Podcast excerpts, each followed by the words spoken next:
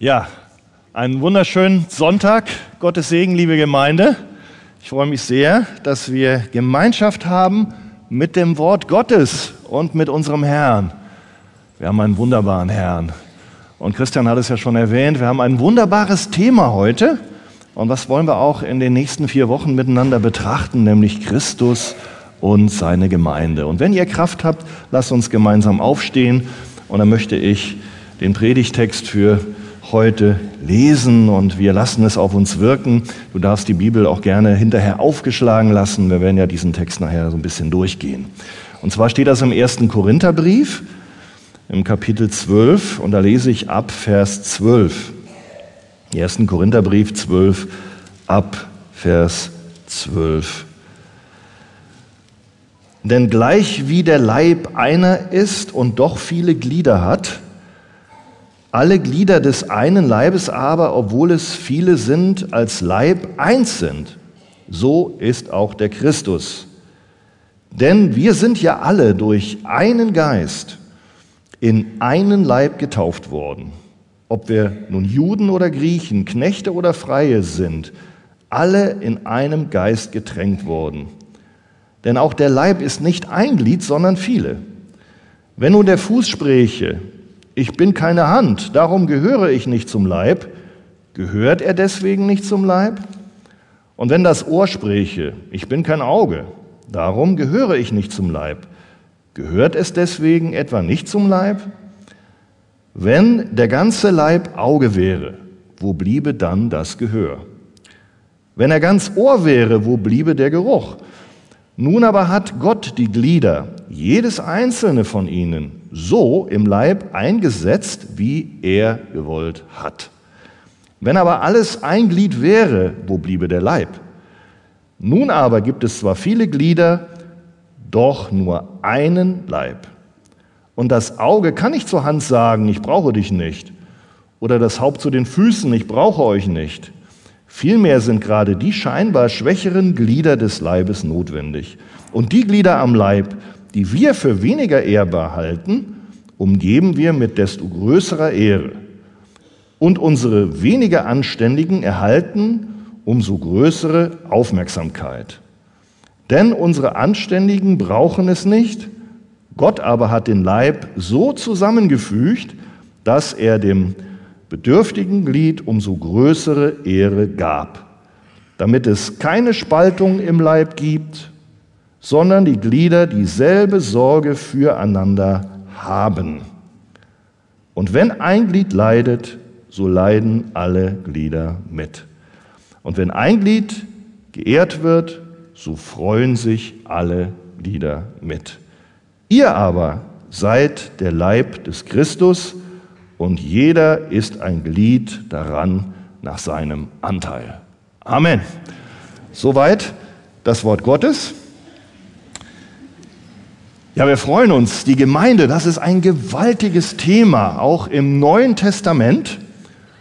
Und wenn dort, ihr wisst, das ist im Neuen Testament, ist ja der griechische Urtext, wenn dort von Gemeinde die Rede ist, da steht da ein besonderes Wort und das heißt im Griechischen Ekklesia. Ek heißt heraus oder ex und Kaleo ist rufen. Das heißt, über 100 Mal wird in der Bibel von der Gemeinde gesprochen, im Neuen Testament alleine 114 Mal. Und dieser Begriff alleine ist schon wichtig, ist schon ein besonderes Kennzeichen, hilft uns schon, ja, bei der Frage, was ist wichtig für uns, für die Gemeinde, was ist ein Kennzeichen? Die Gemeinde ist die Ekklesia, sie ist die Herausgerufene. Herausgerufene. Na, was heißt das denn, herausgerufen? Ja, ursprünglich kommt der Begriff auch aus der Politik. Der wurde nämlich verwendet, auch damals war der sehr bekannt in diesem griechisch-römischen Umfeld. Das war ja zur Zeit Jesu so, dass ja das römische Weltreich auch, ja, äh, auch unter anderem Israel umfasste, aber auch noch viele andere Staaten, auch Griechenland gehörte dazu. Und in Griechenland hatte man auch den Begriff Ekklesia und da bezeichnete man auch eine bestimmte Gemeinschaft eine bestimmte konkrete Gruppe von Menschen. Und zwar war das die Versammlung der freien Bürger einer Stadt mit sämtlichen politischen Rechten. Die waren also herausgerufen aus der Masse, weil nicht alle hatten die Bürgerrechte, da gab es auch Sklaven und so normale, nur Mitbewohner. Aber diejenigen, die die Ekklesia bildeten, die hatten zusammen vollständige Bürgerrechte und konnten auch mitentscheiden über die wichtigen Fragen der einzelnen Städte. Das war im Unterschied zu den anderen, die Sklaven und unfrei waren. Eine zur Freiheit in Gemeinschaft herausgerufene Gruppe von Menschen im Unterschied zu den Sklaven ohne diese Rechte und Freiheit. Das ist der Hintergrund, in der das Neue Testament den Begriff Gemeinde benutzt, Ekklesia. Und auch das Neue Testament bezeichnet ja eine Gruppe von Menschen. Bezeichnet eine besondere Gruppe von Menschen, die Gott auch erwählt hat, auch herausgerufen hat aus der Masse der Welt, nicht nur einer bestimmten Stadt und der Sünde, damit auch sie in besonderer Gemeinschaft und Verbundenheit als Einheit mit ihm selbst und untereinander leben. Und das ist so eine wunderbare Gemeinschaft, dass Gott diese Ekklesia sogar als sein Volk bezeichnet. Er bezeichnet diese Gemeinschaft als die Gemeinschaft der Heiligen. Was für eine besondere Wortwahl. Heiligen heißt mit anderen Worten, die er für sich ausgesondert hat. Und nicht nur einmal und dann, und dann einfach so, so an der Ecke liegen lässt. Nein, die er fortwährend durch sein gnädiges Handeln immer mehr in Christi Bild verwandelt, die er Jesus ähnlicher macht, die er beauftragt, in seinem Namen und als seine Repräsentanten zu dienen, damit noch mehr Menschen in Jesus Christus zu dieser Gemeinde Gottes, zu seinem Volk hinzugetan werden. Und diese Hinzugetanen dann selbst wieder als Jünger zeugen und dienen. Was für ein Vorrecht, hast du da schon mal nachgedacht? Herausgerufen, erwählt.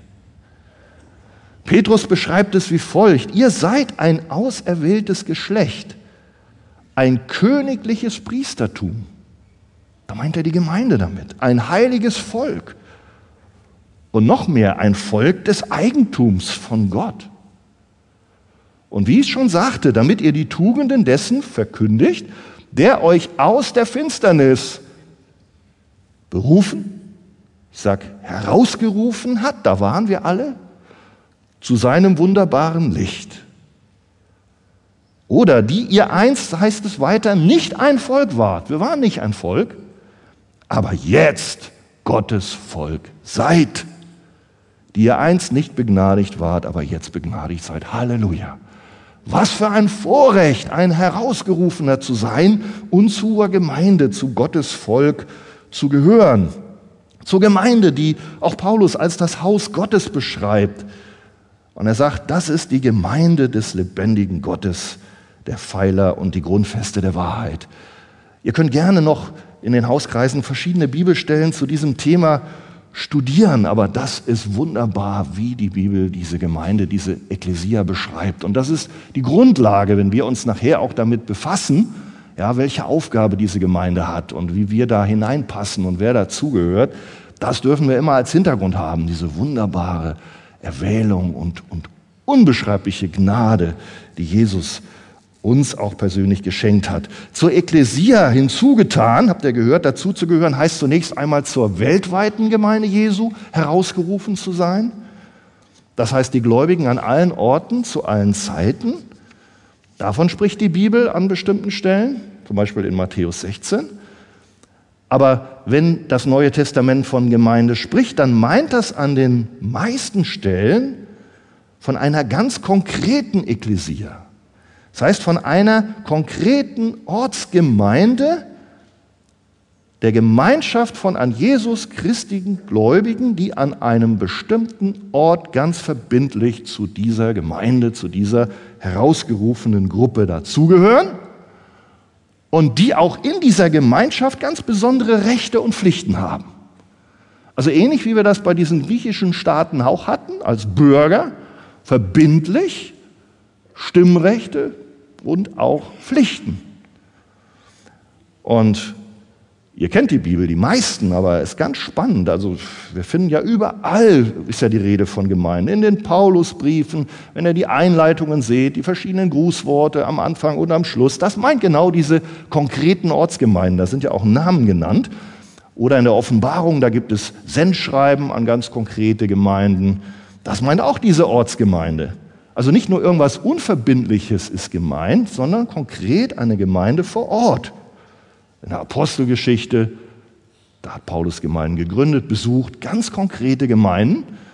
Und darum bezieht sich auch das, was die Bibel über Gemeinde sagt, konkret auch auf so eine einzelne Ortsgemeinde. Und auch Jesus selbst erwähnt es, nicht nur im allgemeinen Zusammenhang weltweite Gemeinde, sondern in Matthäus 18 zum Beispiel, und Paulus hat das gleiche Thema, da geht es darum, wer gehört dazu und wer nicht. Da geht es um die Frage, wenn jemand überhaupt nicht seine Pflichten nachkommt, Gott überhaupt nicht repräsentiert, ja, dann gibt es auch Disziplinarmaßnahmen, um jemandem zurechtzuhelfen. Auch das ist konkret bezogen auf eine Ortsgemeinde, auf bestimmte Aufgaben. Und das wollen wir heute miteinander noch ein wenig mehr betrachten. Und Christian hat ja schon erwähnt, Gott beschreibt uns diese Aufgaben der Gemeinde auch in Form von Bildern, die uns helfen, diese Kennzeichen, diesen Wert und diese Zusammensetzung von Gemeinde zu verstehen. Das ist ganz spannend, da kommt ihr am nächsten Sonntag wieder, da hören wir über andere Bilder, da gibt es die Herde, den Haushalt, den Tempel, die Braut. kennt ihr. Ich weiß nicht, was dran sein wird. Ich glaube, Pastor Wolfgang, der hat schon was im Herzen. Könnt ihr ihn nachher fragen. Heute wollen wir aber über den Leib Christi sprechen. Das habt ihr gemerkt. Wir haben es ja gelesen.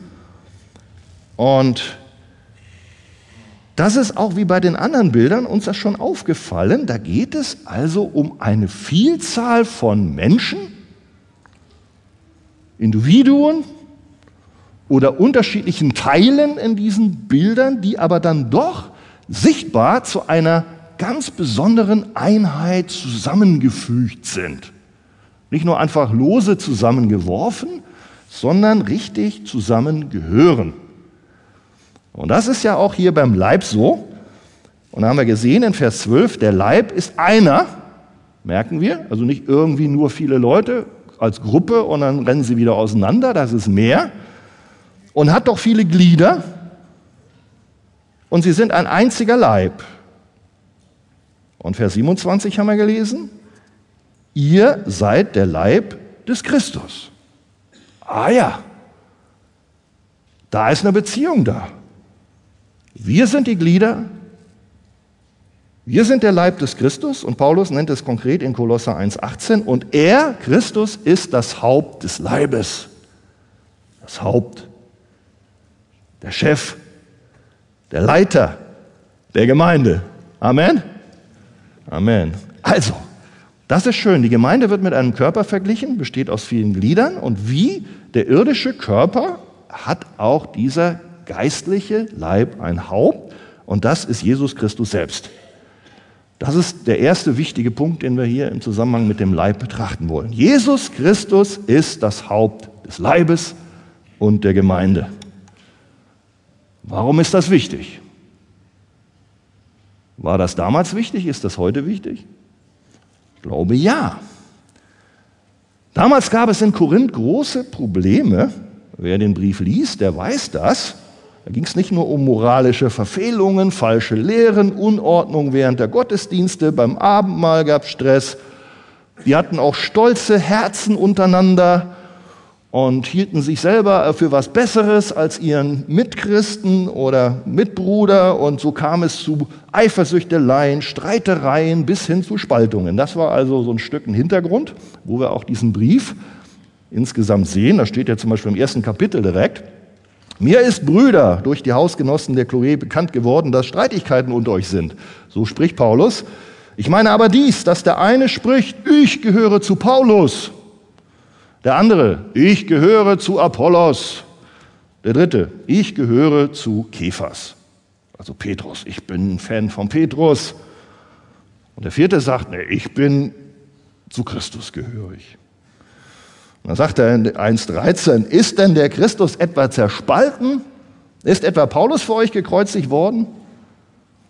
Die Antwort ist natürlich nein. Was machen die denn da? Paulus sagt, hört auf damit, mit solchen Vorstellungen. Nicht Paulus, Apollos, Petrus oder irgendein Mensch ist euer Bezugspunkt.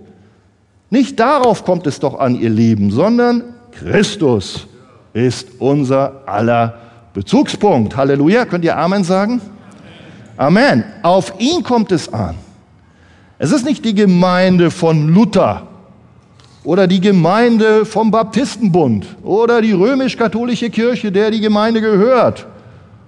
Und ehrlicherweise auch nicht die Gemeinde des Netzwerks der Archegemeinden, ja, für die wir eben gebetet haben. Nein, es ist die Gemeinde von, Halleluja, Jesus Christus selbst. Er ist das Haupt. Ihm gehört die Gemeinde. Das wollen wir hochhalten hier. Amen. Amen. Ja, das ist wunderbar. Denn Christus allein ist doch für uns gekreuzigt worden, sagt Paulus. Er hat sein Leben als Opfer gegeben für die Sünden. Und er muss und ist auch das Haupt, das die Gemeinde lenkt, regiert und steuert. Der der Impulsgeber ist mit seinem Wort. Ich meine, beim Körper ist dir das ja klar. Wer möchte ohne Kopf durchs Leben gehen? Ja, meldet euch mal. Ja? Nee, ich sehe keine. Ich weiß nicht, die Älteren für euch haben vielleicht mal ein Huhn geschlachtet. Ne? Habt ihr mal gemacht? Was passiert dann? Oh, das zappelt wie wild dann noch hin und her und irgendwann, bumm, ist es tot. Ja? Ein paar lebt irgendwie noch. Ihr könnt mir erklären, ich bin kein Biologe, warum das noch ein paar Sekunden dann flattert, aber das geht nicht. Ein kopfloser Mensch kann nicht existieren. Er stirbt. Er ist dem Tode geweiht. Wie ist das mit uns heute? Die Frage wollen wir uns stellen. Auch unsere Zuschauer im Livestream spreche ich an. Ich weiß nicht, zu welcher Gemeinde du gehörst. Welche Rolle hat Christus in unserem Leben? Ist er das Haupt? Ist er der Chef, die Autorität, nach der auch wir unser Christsein leben und ihm nachfolgen, nachdem wir alles ausrichten, unser Denken, unseren Willen, unser Handeln? Und ich kann es auch übertragen. Welche Rolle spielt Christus im Rahmen der Kirche? Der Gemeinde, der du angehörst, der Gemeinde, der unsere Freunde dort am Livestream angehören oder alle, die später noch diese Predigt vielleicht hören oder lesen. Was sagt deine Kirche über Jesus? Ist er das Haupt? Welchen Jesus haben wir? Spielt die Bibel noch eine Rolle dabei? Ist es so, dass dieser Jesus die alleinige Tür zum Himmel ist? Zum ewigen Leben, zum Eingang in die Gemeinde? Ist es so, wie ihn die Bibel beschreibt, dass Jesus der Herr aller Herren ist? Der Sohn des lebendigen Gottes. Ja, Gott selbst.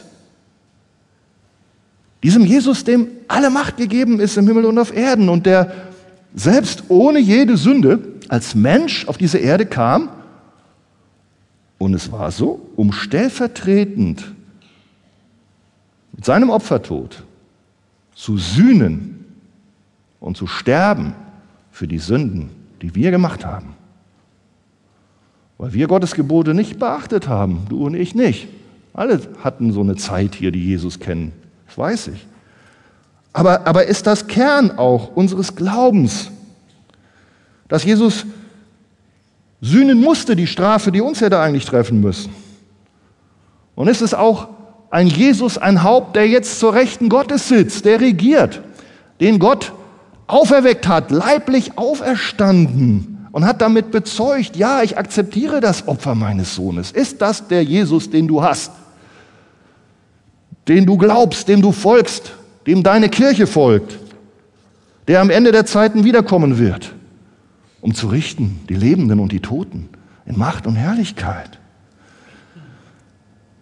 Liebe Freunde, ich glaube, das ist der Jesus, wie ihn wir in der Bibel finden.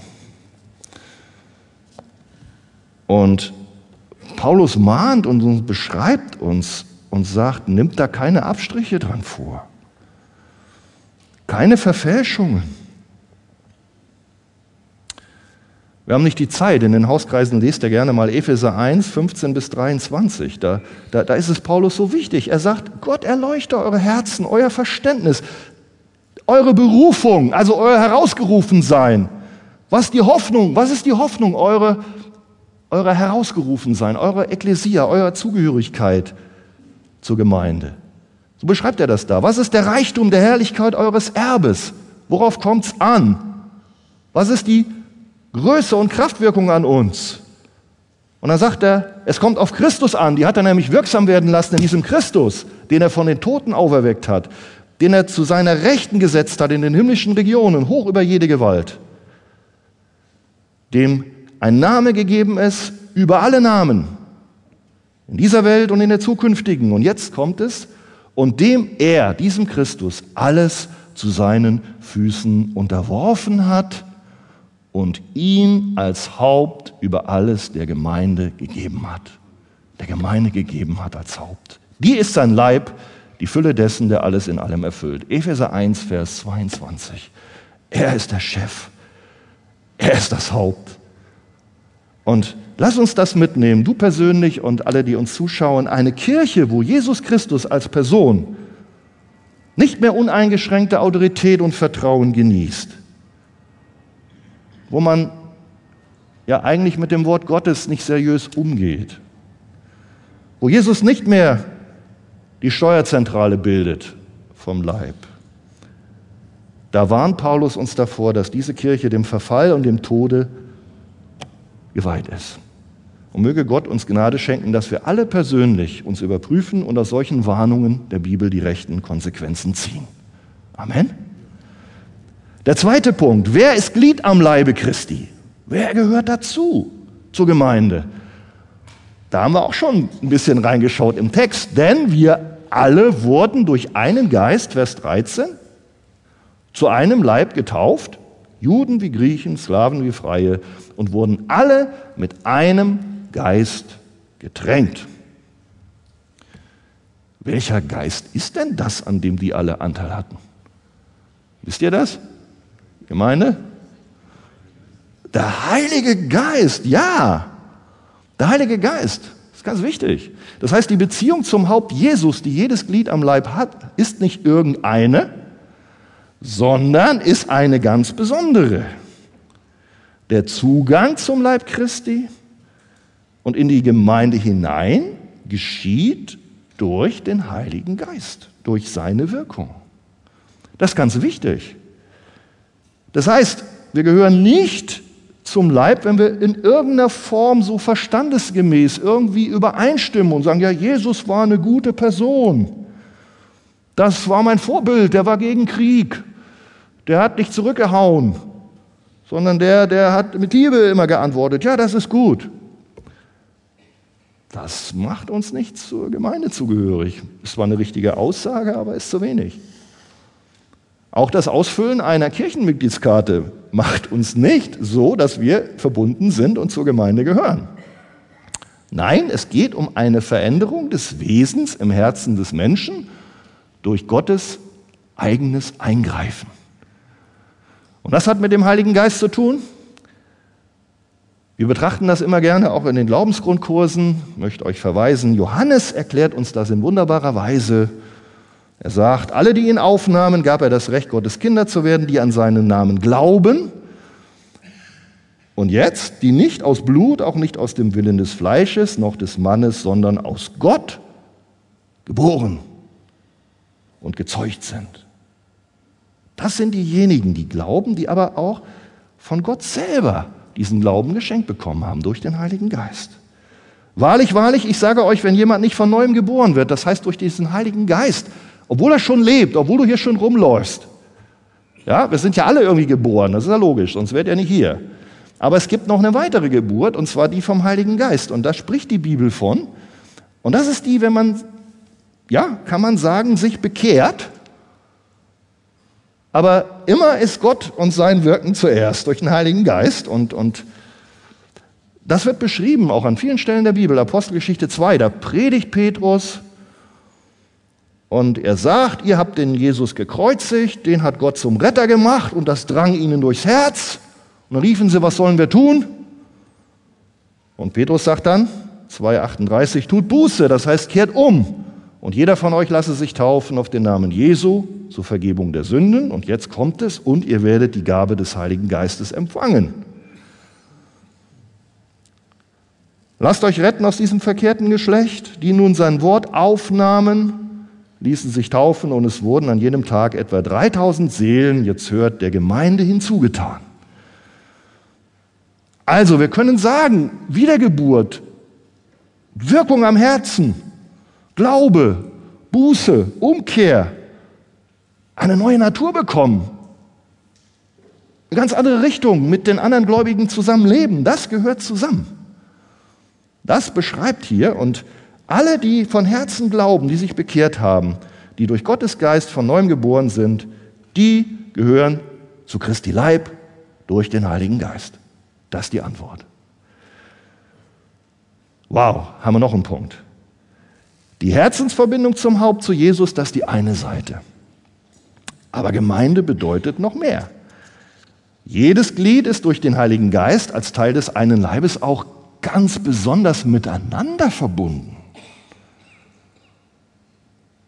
In eine Gemeinschaft kann man sagen, nach Gottes Plan hineingestellt. Also es gibt keinen Christen, du bist kein Solo-Christ, das geht nicht. Ich weiß nicht, ob du das darüber nachgedacht hast. Natürlich hat Jesus dich lieb, er hat dich ganz persönlich gerufen, er hat dich ganz persönlich abgeholt, wo du warst. Mit deinen Zweifeln, mit deinen Fragen, mit deinen Sünden. Aber dann lässt er dich nicht irgendwo alleine am Rande stehen. Und ich möchte dich auch ermutigen, wenn du nach Hamburg gezogen bist, du bist noch nicht Teil einer Gemeinde, du bist nur Besucher mal dort, mal da, ist das nicht das Ziel was Gott mit dir hat. Wir wurden alle zu einem Leib getauft, Juden wie Griechen, Freie wie Sklaven. Hä? Ein Leib? Freie wie Sklaven, Juden und Griechen? Wir lesen da so drüber hinweg, wir kennen vielleicht die historischen Hintergründe nicht. Aber wisst ihr was? Die waren so unterschiedlich, wenn wir merken, was da für ein Zündstoff dahinter steht, der, der, selbst dem großen Apostel Petrus war es peinlich, mit den Nichtjuden zusammen zu essen. Da wird berichtet, die Bibel verschweigt ja nichts, die ist ja ehrlich, ja, die schreibt auch die Sünden unserer Vorbilder. Da hat er doch tatsächlich sich geschämt, weil das nicht schicklich war, der, beim Ansehen der Juden mit den Nichtjuden zusammen zu essen. Das war verboten. Und dann hat er sich irgendwo mal verdrückt. Und Paulus hat gesagt, das geht doch nicht, wir gehören doch zusammen, wie es hier steht. Merken wir, das, war, das ist Power, das ist, das ist unglaublich.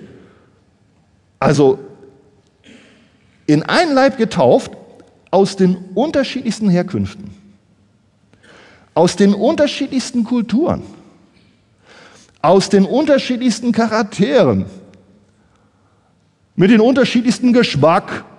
Ja, Musikgeschmack, sage ich mal, Halleluja, wir haben alle den gleichen. Stimmt's? Nein. Und ja, war wie Feuer und Wasser. Die lebten zur Zeit des Paulus in zwei verschiedenen Welten. Die wären nie zusammengekommen, diese Truppe. Das war von der Gesellschaft unmöglich, das war sogar verboten, Gemeinschaft miteinander zu haben. Das entsprach nicht dem Denken, dem Lebensstil, die waren zu verschieden. Und ehrlicherweise empfanden manche auch Ekel vor dem anderen.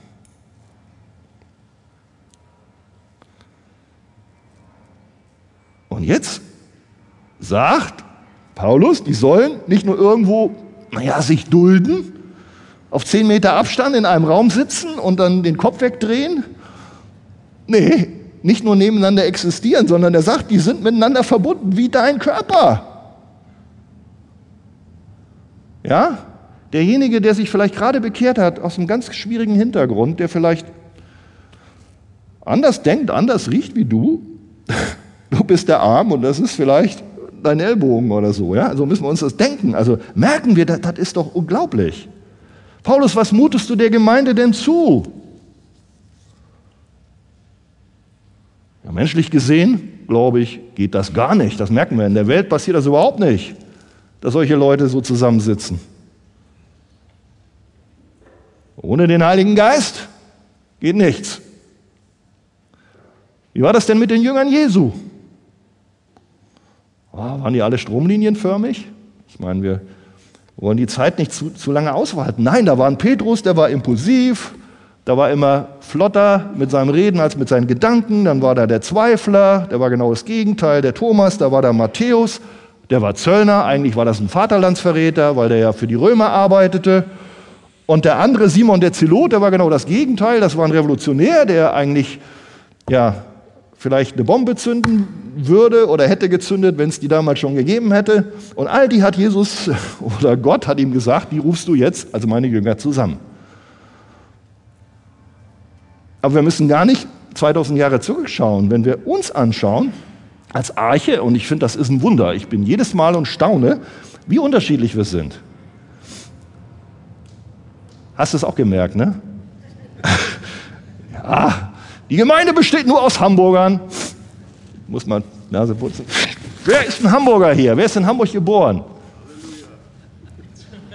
Oh, die Gemeinde wäre ja nur drei oder fünf Prozent von dem, was sie jetzt ist. Merkt ihr mal. Nee, nee, nee.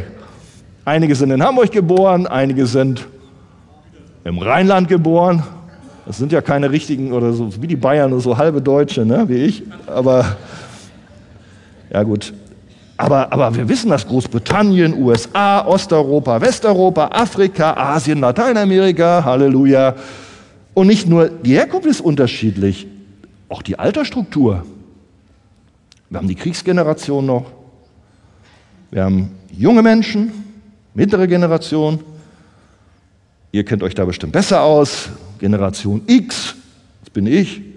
Generation Y, das sind diejenigen, die 15 Jahre jünger sind als ich. Und Generation Z, weiß ich gar nicht, irgendwie in den Ende 20ern, Christian. Also alle zusammen. Hier. Familienstand, ledig, verheiratet, Viele Kinder, keine Kinder, ausbildungsmäßig, ganz unterschiedlich. Gläubiges Elternhaus, muslimischer Hintergrund, Rebellen, die auf Gott geflucht haben, Atheisten, Kommunisten, alle sind hier, ehemalige Kommunisten. Halleluja. Also es gehört zum Plan Gottes dazu, dass Jesus die unterschiedlichsten Menschen und Charaktere in seine Nachfolge hineinruft und sie zusammen in eine ganz besondere Verbindung hineinstellt. Jetzt habt ihr alle Amen gesagt. Ja, ja, aber dann, dann merkt mal, was das bedeutet. Ne? Das ist ja jetzt nur die Theorie. Die Praxis kommt ja noch.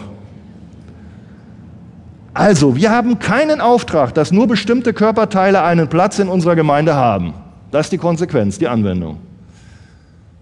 Wir haben keinen Auftrag, eine Gemeinde zu bauen, nur für Akademiker. Wir haben keinen Auftrag, eine Gemeinde zu bauen, nur für Leute unter 30.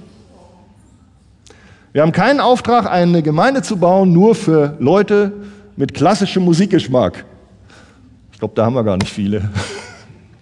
ne? Aber wäre auch schön, wenn die auch akzeptiert würden für diejenigen, die äh, den Lobpreis gut finden. Also ich finde, das muss sein. Wir haben keinen Auftrag, nur eine Gemeinde für Deutschsprachige zu haben. Sagst du Amen? Amen. Nein, wir haben Platz für Juden wie für Griechen, für Sklaven wie für Freie, für Starke wie für Schwache, für Arme wie für Reiche. Alle sollen und müssen einen Platz in dieser Gemeinde haben, wenn wir biblisch Gemeinde bauen. Einssein und Verschiedenheit müssen keinen Gegensatz bilden. Körperteile, und das zeigt ja uns Paulus, sie müssen verschieden sein, sonst fehlt was am Leib. Sie müssen zusammenwirken, aber nicht indem irgendein anderer sich profiliert auf Kosten des anderen, sondern das Haupt, wie es die Bibel offenbart, steuert es. Der Heilige Geist ist es, der uns verbindet, nicht durch Zwang. Das funktioniert nicht, habe ich ja gesagt. In der Welt kriegst du, darf ich das so sagen, unsere Gemeinschaft, unsere Gruppe nicht zusammen. Durch den Heiligen Geist macht Christus uns frei von unserer Ich-Bezogenheit. Wir stehen nicht mehr gegeneinander, sondern wir leben auch nicht mehr körperteilbezogen wie sonst, auf sich fixiert. Nur durch den Geist Gottes und das Wirken von Jesu Charakter in unserem Herzen ist es möglich, dass wir nicht mehr nur nach unserem Willen leben, sondern dass Gottes Willen uns regiert dass seine Maßstäbe uns prägen, geleitet vom Heiligen Geist. Und Christen, die Jesus zusammengerufen hat, die sind nicht nur aus unterschiedlichem Hintergrund, das merkt ihr, sondern die haben auch ganz unterschiedliche Gaben und Aufgaben. Das ist klar, wenn wir da eben haben wir ja gelesen, der Leib ist nicht ein einziges Glied. Wenn der Fuß sagte, weil ich nicht Hand bin, gehöre ich nicht zum Leib. Also es gibt die Hand, die gehört zum Leib. Wenn das Ohr sagte, weil ich nicht Auge bin, gehöre ich nicht zum Leib. Falsch, Ohr gehört zum Leib, Auge gehört zum Leib. Das ist uns klar, wenn wir auf den Leib gucken. Jetzt übertrag das. Ist es dir auch klar, wenn du an die Gemeinde denkst? Und weil wir eben so unterschiedliche Glieder haben und bedürfen, ist es auch falsch, wenn wir einander beneiden. Wenn wir einander vergleichen. Weil ich nicht Hand bin, gehöre ich nicht zum Leib. Ist der Vergleich, ist falsch. Ja, vielleicht würdest du gerne andere Gaben haben, du wärst vielleicht anders gerne. Vielleicht beneidest du einen, aber nein. Paulus ruft uns zu, natürlich gehören wir alle zum Leib, alle Körperteile, alle, die wiedergeboren sind. Ob sie nun Auge, Hand, wie sieht man, oder Lendenwirbel oder Milz, kennt ihr das? Milz, ein Organ, heißen. Aber ich sag dir, wenn du keinen Lendenwirbel hast oder der nicht richtig funktioniert, ich sag mal so, dann, dann, dann ist aber Schluss. Dann kommst du aber nicht so gerade hier auf die Kanzel. Und wenn die Milz nicht funktioniert, da kannst du auch nicht mehr richtig essen, glaube ich, ne? oder Bauchspeicheldrüse und so. Man sieht das nicht. Aber ist doch genauso wichtig. Und darum darfst du dich auch freuen. Du bist vielleicht nicht ein Pastor hier oder ein Musiker, den man immer sieht. Aber du hörst auch genauso zur Gemeinde. Auch wenn du vielleicht krank bist, wenn unsere Zuschauer uns zuschauen, weil sie nicht mehr kommen können. Vielleicht zu Hause im Livestream, weil du älter bist. Du bist ein Beter. Oder weil du vielleicht gar nicht im Gottesdienst sein kannst, weil du in der Sonntagsschule bist. Oder weil man deinen Dienst nicht sieht, weil er findet nicht am Sonntag statt. Du bist im Putzteam. Das ist wunderbar. Wer will in der verdreckten Kirche am Sonntag sein? Ich nicht. Also, das ist so schön, dass wir unterschiedlich sind. Das ist, Gott hat einen Plan. Stell dein Licht nicht unter den Scheffel. Komm mitten rein in die Gemeinde. Freue dich und übergib dich der Liebe Jesu.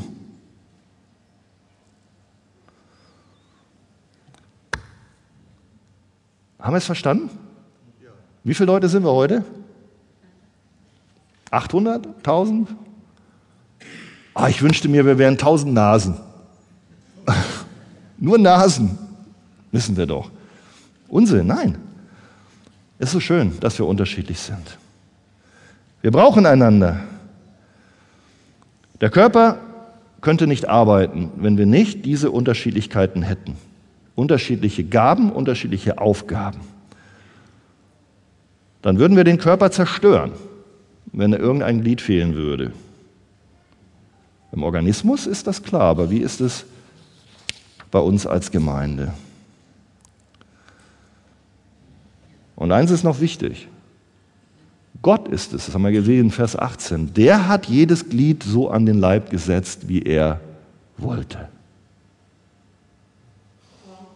Gott hat es so bestimmt, wie wir sind. Mann, Frau, besonders stark, besonders groß. Wir haben mit Christian ein bisschen Spaß gemacht. Ihr wisst, ich habe die Kanzel, die stelle ich immer höher. Christian stellt sie ein bisschen runter. Hat er gesagt, Mann, du hast wieder die Kanzel so hoch. Na, wer hat uns so groß gemacht? Der Herr. Ich sag mal so, natürlich spielt die Genetik auch eine Rolle, aber äh, lass uns doch entspannt das annehmen.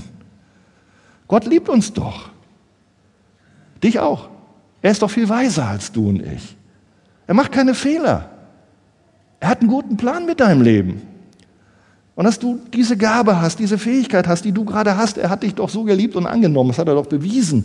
Und darum sei entspannt, freu dich an dem, was du hast, auch an dem, was der andere hat. Und dann lass uns gemeinsam dienen. Heißt nicht, dass du jetzt faul sein sollst. Die Bibel sagt an anderer Stelle, wir dürfen nach Gaben streben. Alles okay. Aber Gott wird zu seiner Zeit dir dann die andere Gabe und Aufgabe geben oder eben nicht. Nach seinem Willen, wie er zuteilt. Das heißt, es darf hier kein Reden geben von keinem. Vers 21. Die Auge, das Auge darf nicht zur Hand sagen, ich brauche dich nicht. Oder Jonas zu Svetlana, ich brauche dich nicht. Oder Timo zu Manuela, mit dir kann ich nichts anfangen. Oder Alfred zu Pedro oder Cedric, du bist so anders. Das stört mich. Nein, sondern gerade die Glieder des Leibes, die schwächer zu sein scheinen, sind notwendig. Das heißt, genauso falsch wie es ist, wenn du sagst, ich bin so klein, ich bin so unscheinbar, ich gehöre nicht dazu, ist es falsch, wenn diejenigen, die sich stark fühlen, vermeintlich sagen, ich brauche den anderen nicht. Denn selbst derjenige, der so gut und stark aussieht, der vielleicht viele Gaben hat, der kann ohne dich gar nichts anfangen. Und er hat diese Gaben und Aufgaben überhaupt nicht alleine bekommen, nicht losgelöst vom Leib, sondern nur in der Gemeinschaft. Jedes Glied, egal wo er am Leibe Christi steht und arbeitet, steht und bleibt in der Abhängigkeit von den anderen Gliedern. Und Paulus macht es klar, dass er gerade dem Unscheinbaren besonderen Wert gibt. Vers 23 haben wir gelesen. Den Teilen des Leibes, von denen wir, vielleicht diejenigen, die sichtbar sind, denken, sie haben weniger Ehre, dann befiehlt Paulus, umgibt diese Leute mit besonderer Ehre. Das ist die Aufgabe, ihr Lieben, als Gemeinde, nicht Leute zu übersehen. Das entspricht nicht dem Willen Gottes. Was ist die Konsequenz? In der Welt ist es so, da kümmert man sich immer um die angesehenen Persönlichkeiten. Man umhegt sie, man pflegt sie. Die Begabten, die Wohlhabenden, die Einflussreichen, darum kümmert man sich. Das ist menschlich. Das ist die alte Natur. Aber das ist nicht der Geist Jesu Christi. Hast du eine persönliche Anwendung, auch wenn du in der Gemeinde jemanden siehst, andere kümmern sich nicht. Du bist top drin in der Gemeinde, hast deine Freunde hier, es ist gut, ihr sprecht am Sonntag danach, aber da gibt es auch Leute, da, da, geht keiner hin, die sind irgendwie anders, die sind irgendwie so ein bisschen Außenseiter. Ach, wie wenden wir das an, was wir gerade gelesen haben? Bleiben wir bei den Freunden? Ach, das ist doch besser, die sind cooler, oder gehen wir vielleicht auf den zu? Nehmen wir uns die Zeit auch, diese Liebe Jesu zu haben für Menschen am Rande. Wir dürfen anders sein. Weiteres Thema, was bedeutet das, diese Wertschätzung? Rücksichtnahme der Generationen untereinander.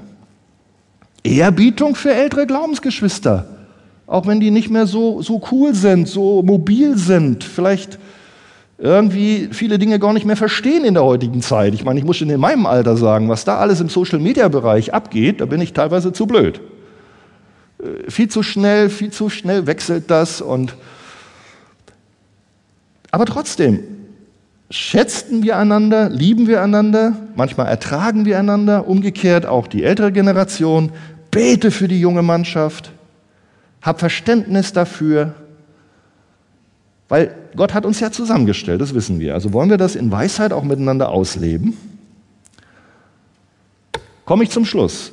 Was sind die Konsequenzen aus dem, was wir hier gelesen haben? Für uns persönlich und für die Gemeinde.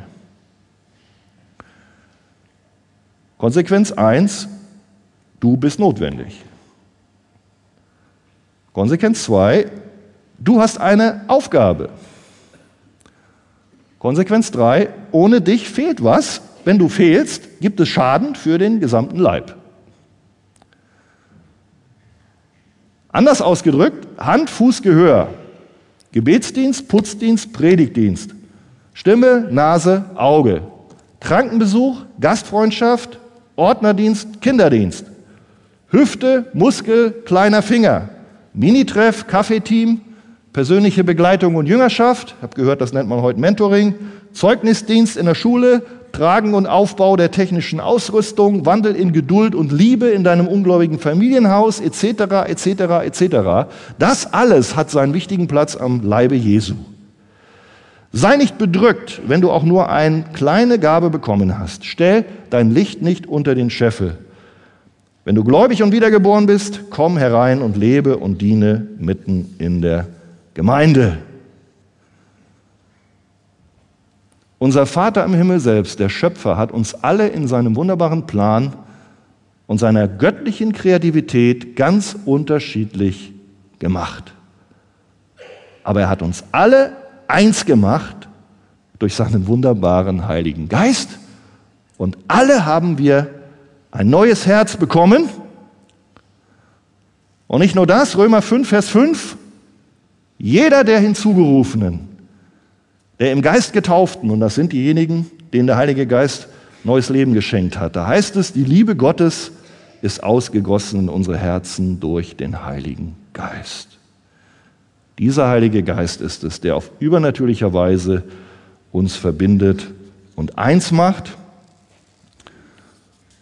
Und deswegen dürfen wir einander zurufen, in diesem Heiligen Geist, Epheser 5, 5, 4, 15, das ist ein ganz wichtiger Vers, der letzte im Zusammenhang mit dem Leib. Lasst uns aber wahrhaftig sein in der Liebe. Das ist der Schlüssel, durch den Heiligen Geist gewirkte Liebe. Und hinwachsen in allen Stücken zu ihm, der das Haupt ist, Christus. Das ist auch ein Schlüssel in Jesu Bild verwandelt werden. Eins sein miteinander können wir nur, indem wir immer mehr uns auf Jesus ausrichten, indem er immer stärker wird, immer größer wird. Dann werden wir absterben, er wird zunehmen, wir werden in der Demut wachsen. Seine Früchte des Geistes, sein heiliger Charakter, Liebe, Geduld, Freundlichkeit, Enthaltsamkeit wird zunehmen in deinem persönlichen Leben und dann wird es auch untereinander eine ganz tolle Gemeinschaft sein. Ganz anders, als wenn du wie früher vielleicht nur so ein selbstsüchtiger Egoist bist. Lasst uns wachsen zu ihm, der das Haupt ist, Christus, und jetzt kommt's, von welchem aus? Von Christus aus der ganze Leib zusammengefügt wird. Von welchem aus der ganze Leib verbunden ist durch die Gelenke, die sich gegenseitig unterstützen, nach dem Maße ihrer Leistungsfähigkeit und den Gaben, die jedes einzelne Glied hat. Und was ist die Konsequenz, sagt Paulus? Dadurch wächst der ganze Leib und baut sich auf in Liebe. Also lasst euch erneuern im Geist eurer Gesinnung und zieht den neuen Menschen an. Und wenn wir auf diesen Heiligen Geist vertrauen, der in uns wirksam ist, und er wird wirken, dann passiert das, was wir am Ende unseres Predigtextes schon gelesen haben. Wenn ein Glied leidet, so leiden alle Glieder mit. Und das ist dann nicht nur am Körper so, dass wenn irgendwo es hier schmerzt, dass es überall schmerzt. Nein, dann leidest du mit deinem Bruder mit. Und wenn ein Glied verherrlicht wird und sich freut, so freuen sich alle Glieder mit. Ihr aber, du und ich, ihr seid der Leib des Christus und im einzelnen Glieder. Amen. Amen.